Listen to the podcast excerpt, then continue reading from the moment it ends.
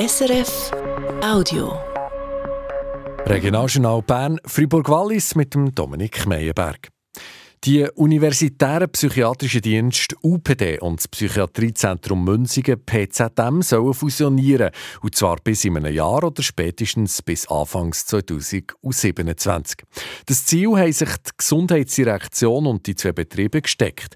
Bevor der Kanton seine Psychiatrie aber fusioniert, gibt es noch einen Haufen Fragen zu klären, sagt der Sprecher der kantonalen Gesundheitsdirektion, der Gunde Giebel.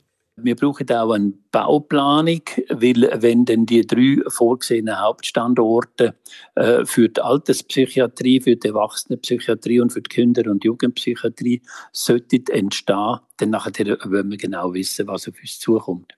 Gleichzeitig braucht es einen ergänzten Businessplan zu dem Fusionsvorhaben. Und der Businessplan sollte auch aufzeigen, was würde passieren, wenn beide Psychiatrien einzeln würden weitermachen dass man das wirklich gut kann vergleichen kann. Fusionieren UPD und PZM, der gibt das die grösste Psychiatrie der ganzen Schweiz.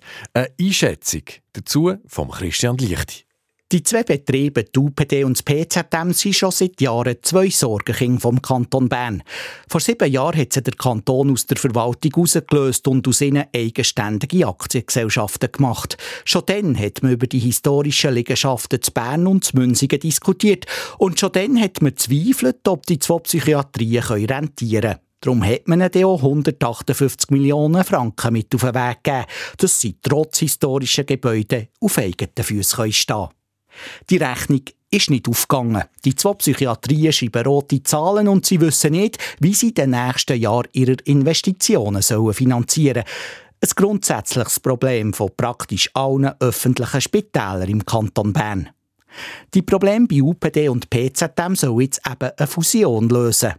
Da wird im Kantonsparlament zwangsläufig die Frage aufkommen, ob man aus zwei Kranken einen Gesungen machen kann. Weil mit einer Fusion ist das Problem nicht gelöst, dass Tarife in der Psychiatrie die Kosten nicht decken.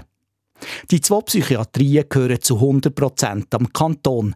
Bis jetzt hat die Regierung gern gesagt, dass sie ihren Betrieben nicht drin redet. Das sind eigenständige Unternehmen, die am Aktienrecht unterstellt sind. Mal für Mal hat die Regierung die Position im Parlament vertreten. Jetzt aber, wo beim PZM und bei der UPD die finanziellen Probleme zu gross werden, zeigt sich, dass die Strategie der Kantonsregierung nur etwas für schönes Wetter war. Apropos Wetter, Morgenrot haben die zwei Psychiatrien ihr Fusionsprojekt oft. Das Morgenrot kündet das Tageslicht an, eine helle und eine strahlende Zukunft.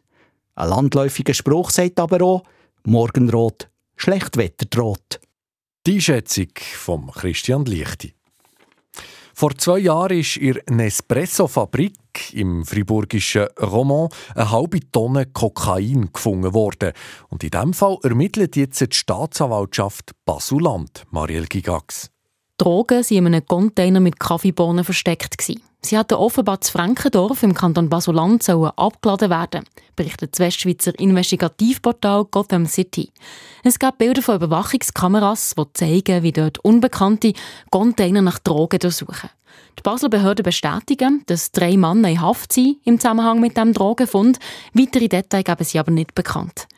Die Freiburger Staatsanwaltschaft hat den Fall im Herbst 2022 auf Eis gelegt. Bei Nespresso sei niemand in die Drogenlieferung involviert gewesen. Und die Angestellten dort haben sich korrekt verhalten, wo sie das Kokain haben gefunden und jetzt kommen wir zu einer eher ungewöhnlichen Meldung. Das Interlaken ist es bei der Baustelle von neuen Dreifach-Sporthallen vom Gymnasium zu einem Zwischenfall gekommen. Und zwar hat es dort die Bodenplatte vor Turnhalle gelüpft um mehr als 60 cm.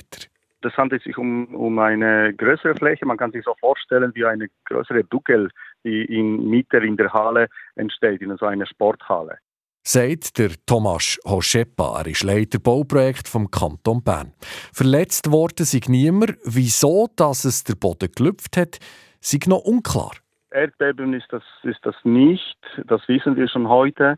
Aber ob das ein Grundwasser ist, ob das ein anderes geologisches Problem, das wissen wir noch nicht. Turnhallen sollten im Herbst aufgehen. Ob der Termin aber eingehalten werden kann, weiss der Kanton aktuell noch nicht. Noch zum Wetter. Es ist heute meistens bewölkt, zwischendurch regnet es, das bei Temperaturen zwischen 11 bis 15 Grad. Das ist die Wetterprognose von SRF Meteo für die Region Bern, Fribourg, Wallis. Das war ein Podcast von SRF.